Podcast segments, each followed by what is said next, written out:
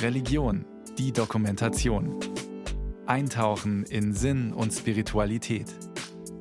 Ein Podcast von Bayern 2.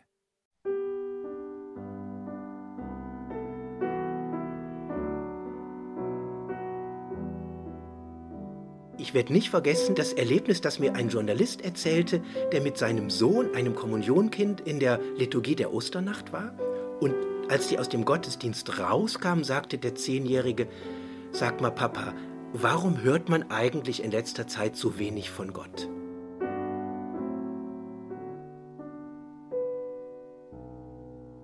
Das erlebe ich häufig, dass die Kirche und die Pfarrerinnen und Pfarrer sich ja gewissermaßen scheuen, also ihre Funktion da zu erfüllen. Man muss nun halt mal segnen und da sein und Trost spenden. Und ich habe den Eindruck, dass die sich ja selbst schämen dafür, dass sie von Gott reden. Also so eine Selbstentwertung. Dabei ist es ein Zentralwert. Für die meisten Menschen ist er eben keine Bezugsgröße mehr, die irgendeine Rolle im Leben spielt. Das, was mit Gott bezeichnet wird, hat eigentlich alle Verständlichkeit verloren. Und gleichzeitig diese Bezugnahme zum größeren Ganzen, sage ich jetzt mal, spielt für mich persönlich eine wichtige Rolle. Ohne die könnte ich mir mein Leben, auch mein inneres Leben nicht richtig vorstellen. Und da entsteht für mich die Frage, wie ist es mit dem Schicksal des Gottesglaubens in unserer Zeit bestellt? Stefan Seidel ist Theologe und Psychologe und arbeitet als Zeitungsredakteur. In seinem kürzlich veröffentlichten Buch Grenzgänge stellt er die alte Frage nach Gott auf neue Weise. Es geht nicht um traditionelle Sätze oder Dogmen. Stattdessen nähert er sich dem, was den Menschen im Innersten angeht, tastend. Und zwar in 19 Gesprächen mit Schriftstellerinnen, Künstlern, Denkerinnen und kreativen Theologen. Es sind sehr persönliche, unterschiedliche Geschichten.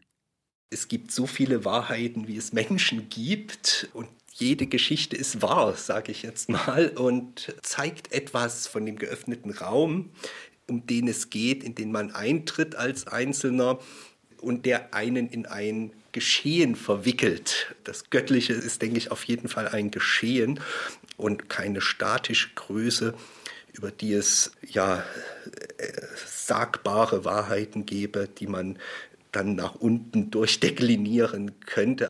Wenn die Kirchen eine fertige Wahrheit verkünden, werden sie verschwinden, glaubt Seidel.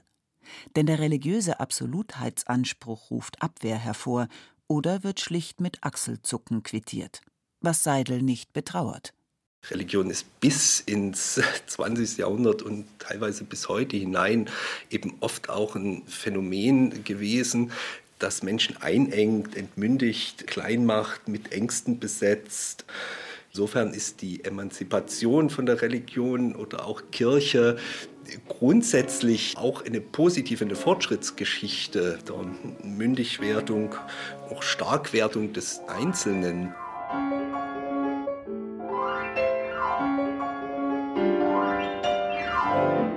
Allerdings lauern in der neuen Freiheit Fallen. Viele landen mit ihrem religiösen Sehnen bei Angeboten zur Selbstoptimierung. Sie versprechen Techniken kombiniert mit übersinnlichem Beistand. Das Problem? wenn dieser positive versprochene Effekt nicht eintritt, nennen wir ihn mal Heilungseffekt oder Befreiung von einem Leiden, ne, ja, dann stimmt ja irgendwas mit deiner Energie oder Verbindung zum Universum nicht und Schlimmstenfalls bist du noch aus irgendwelchen Vorleben schuldig oder so etwas. Also es wird mit voller Wucht auf das Individuum zurückgespiegelt, diese Schuld und damit auch wieder alleine gelassen und vielleicht sogar vergrößert am Ende das Leiden. Ne? Solche Angebote können zu einer neuen Abhängigkeit führen, meint Stefan Seidel.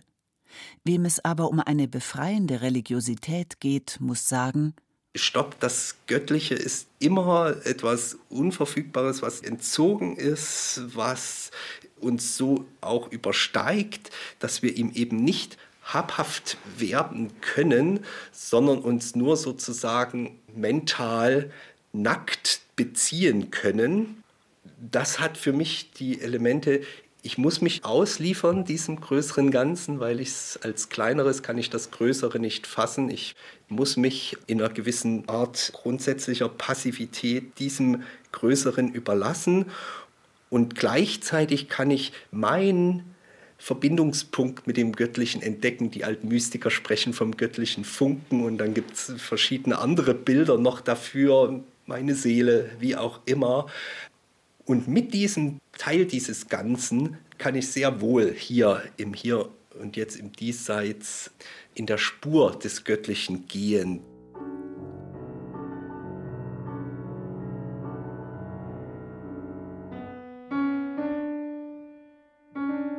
Für Seidel gibt es einen Maßstab, mit dem sich eine echte Religiosität von den Angeboten zur Selbstoptimierung deutlich unterscheiden lässt. Denn für diese marktförmigen Angebote gilt, es wird sozusagen auf Teufel komm raus äh, versucht, dem Leiden zu entkommen, es zu überwinden, ihm vorzubeugen. Und die Spur aber einer echten Religiosität versucht, mit dem Leid zu leben, also ein Stück weit eine Bejahung zu finden, eben nicht nur zu den schön gesunden, fitten äh, Leistungsseiten des Lebens, sondern zum ganzen Leben. Und das göttliche Geschehen befähigt einen mitten im Leiden, befreit auch mal aus Leiden, aber das ist nicht sozusagen die vordergründige Hauptaufgabe, sondern hilft uns damit zu leben, durchzukommen und vor allen Dingen auch eine Perspektive vielleicht zu entwickeln über dieses Leiden, über dieses Leben hinaus.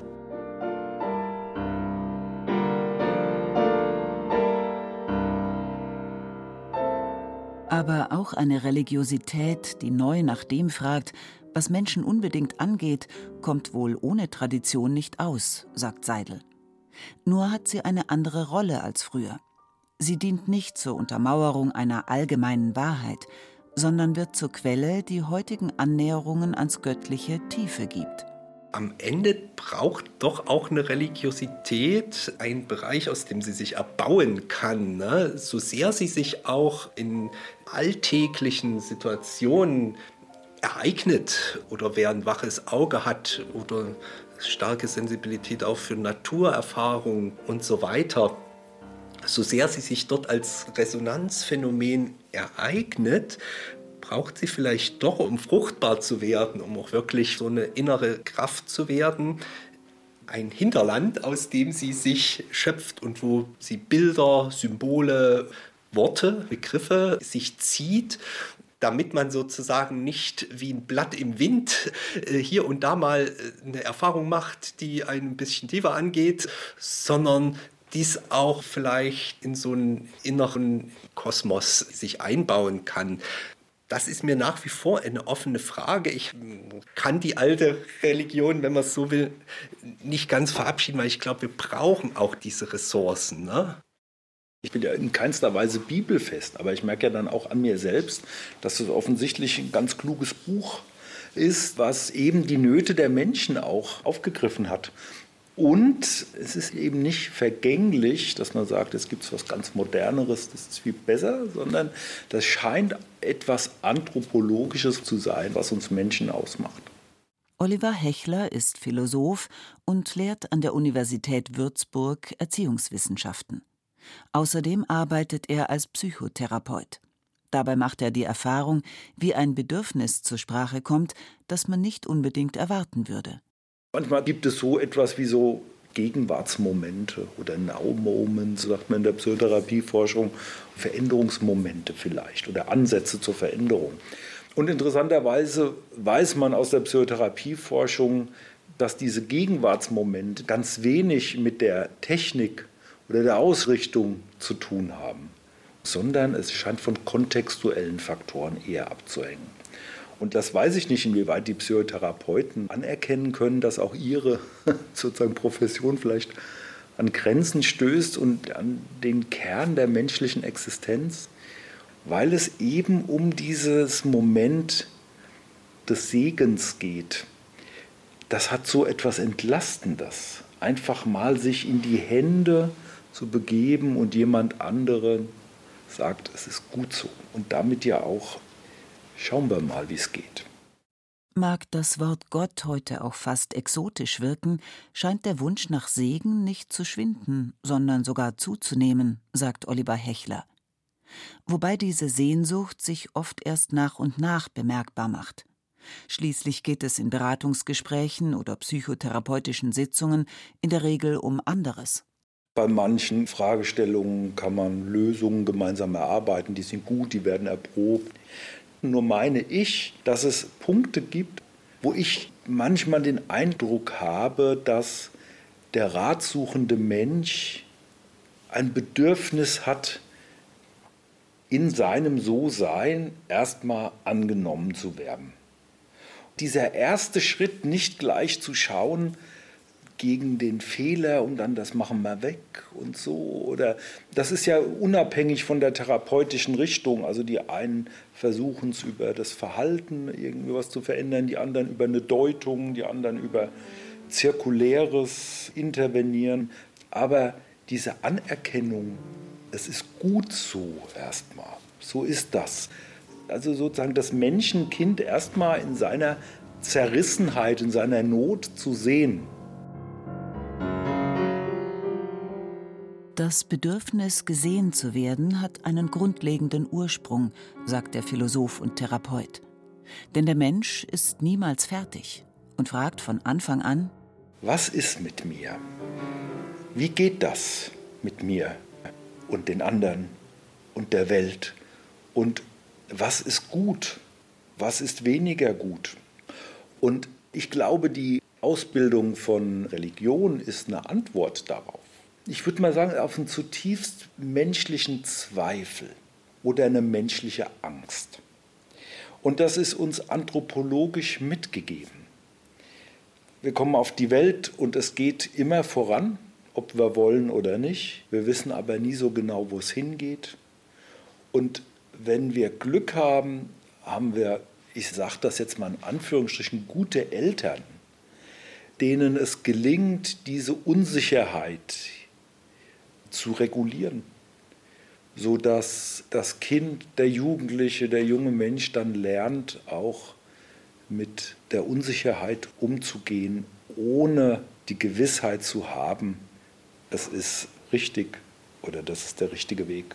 Und ohne die Gewissheit zu haben, es wird irgendwann mal eindeutig im Leben. Charakteristisch für eine lebendige Religiosität sei, sich nicht sicher zu sein. Allerdings lässt sich ein Können entwickeln, sagt Oliver Hechler, das Leben nicht auf den Punkt bringen zu wollen. Womöglich sind also gar nicht diejenigen besonders gläubig, die von Gott vollmundig sprechen, sondern eher jene, die gestehen, nicht ohne Anerkennung auskommen zu wollen. Das scheint doch etwas zu sein, worauf wir angewiesen sind.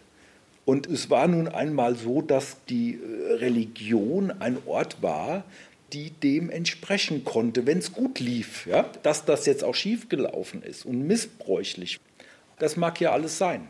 Aber der liebevolle Blick, also Liebe nicht im Sinne von erotisch, aber der vorbehaltlose Blick oder ein aufrichtender Blick, kann ja auch mit Blicke jemanden da niederhalten, ja, aber aufrichtender Blick und den Segen so, das sind, glaube ich, die Elemente, die dieses Bedürfnis von uns Menschen ausmachen, wonach wir permanent suchen und wo wir Angebote kriegen, aber wir bekommen es nicht dadurch, meine ich zumindest.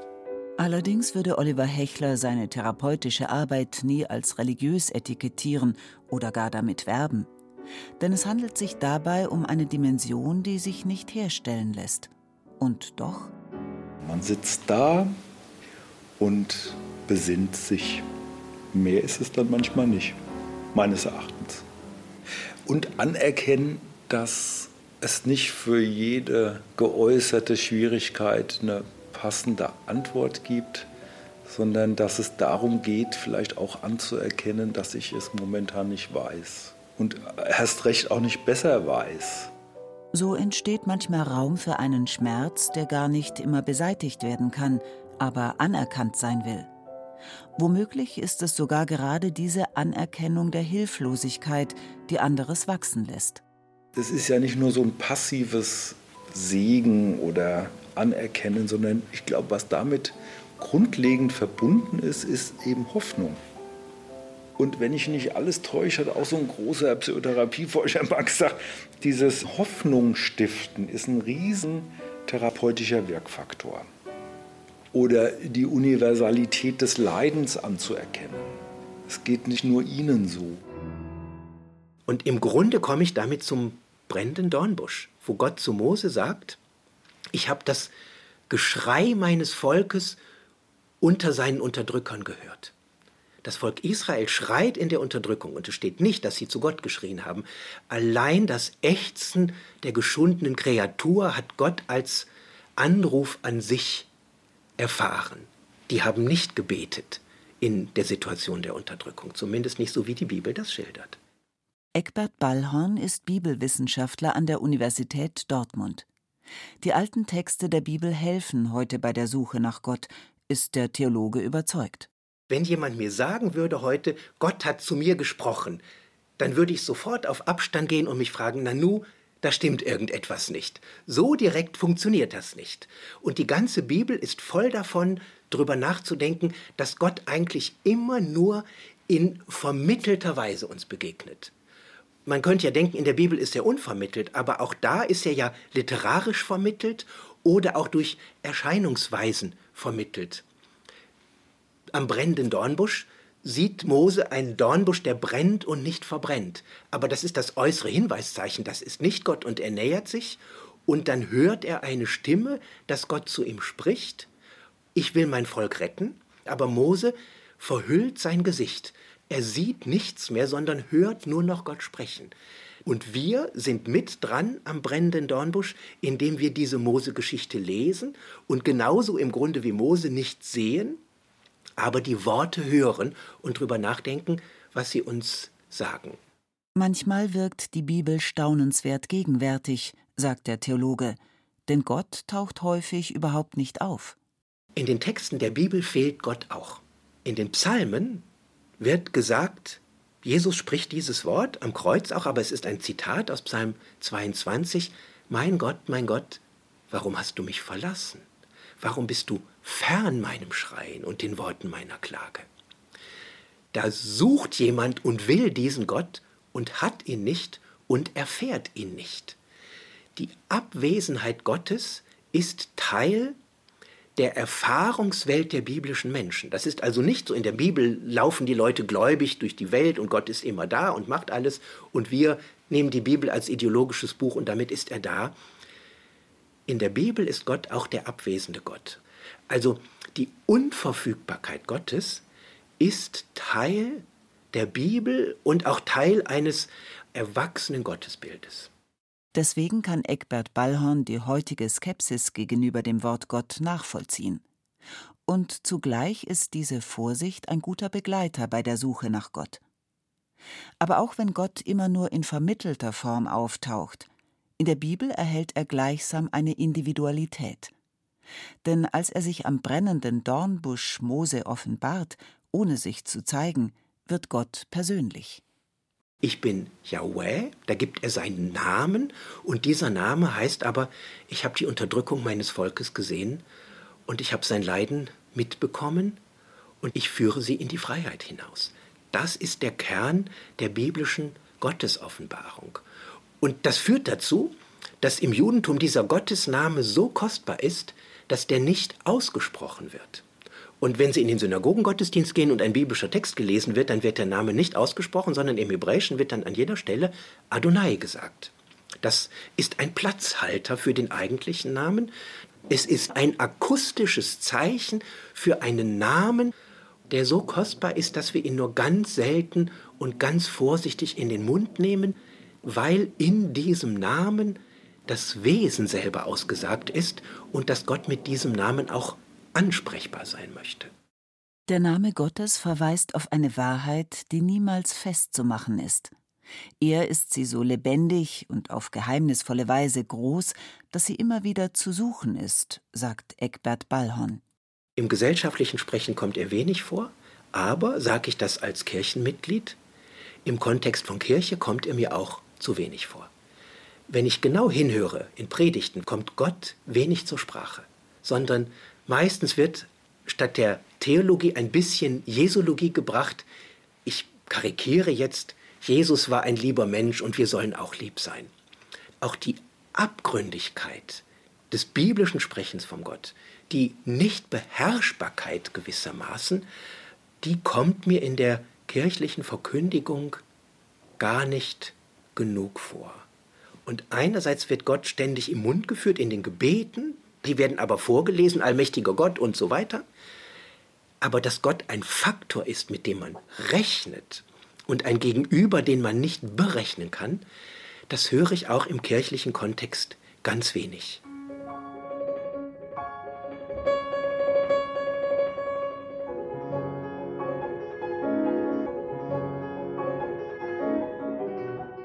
Dass heute ungern von Gott gesprochen wird, hat noch einen Grund, vermutet Egbert Ballhorn.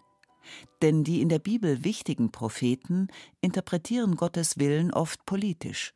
Zum Beispiel sagen sie, die Ausbeutung der Armen muss beendet werden. Dann ist Gott eben nicht nur ein Wohlfühlfaktor, sondern ein Störfaktor auch. Auch das macht es mir bequem, wenn ich diese Gottesideen beiseite schieben kann, also zumindest diese biblischen Gottesideen. Und vor ein paar Jahren habe ich diesen Spruch gehört, wenn ich etwas brauche, dann bestelle ich es beim Universum. Ja, und, und das ist so die Idee, ich wünsche mir etwas und wenn ich mit einer Offenheit da hineingehe, dann gibt es irgendwelche Mechanismen, die auf bestimmte Weise dafür sorgen, dass das zu mir kommt. Und das Biblische ist umgekehrt. Manchmal bestellt Gott etwas bei mir. Und ich bin dafür verantwortlich, mich um meine Nächste zu kümmern, die mich braucht, zum Beispiel. So kann die neue Sehnsucht nach einer alten Frage in einen Reichtum führen, der geprägt ist von Verzicht. Man hört auf, um sich selbst zu kreisen und das Leben kontrollieren zu wollen, selbst noch das Transzendente. Wer Gott hingegen sucht, ist kein Fundamentalist, sondern bekennt, nicht am Ende zu sein. Es gibt keine Methode. Auch Kirche ist keine Methode, sondern, wenn es gut läuft, eine Versammlung von Menschen, die an dieser Frage gemeinsam arbeiten und von dieser Frage auch getragen sind. Und wenn ich es zuspitze, der Glaube an Gott, der hat nicht das Ziel, mich resilienter zu machen. Der Glaube an Gott macht mich auf bestimmte Weise auch zerbrechlicher, empfindlicher, macht mein Leben ein Stück ungemütlicher. Und auf andere Weise aber auch bin ich jemand, der getragen ist und der um ein Ja weiß, das sein Leben trägt, das er selber nicht machen kann. Und das ich natürlich nicht abstrakt erlebe, das erlebe ich konkret durch Eltern und Kindheit und Freunde und Familie und Erfahrungen und Begegnungen mit anderen Menschen. Und im Hintergrund und Untergrund steht dieses große Ja eines Gottes, den ich mit den biblischen Texten so gut in Verbindung bringen kann.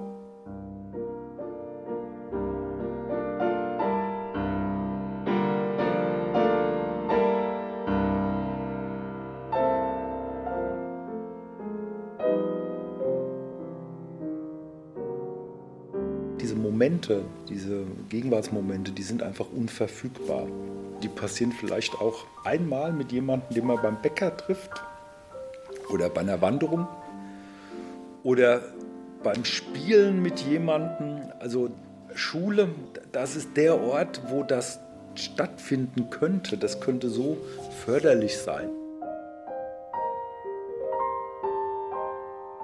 Nee, das kann und möchte ich nicht als selbstverständlich nehmen oder sehen, weil es zu groß und zu wertvoll und zu überwältigend ist. Also da wäre die Haupt- und größte Erfahrung ja die, dass mir zwei Kinder geschenkt wird sozusagen oder dass es eben dazu kam, dass wir auch eine Familie gründen konnten und gesunde Kinder auf die Welt gebracht haben da denke ich mir manchmal, ich kann fast gar kein anderes Wort dafür gebrauchen, als das in der Bibel dafür verwendet wird, dass das ein Segen ist, also ich gesegnet bin.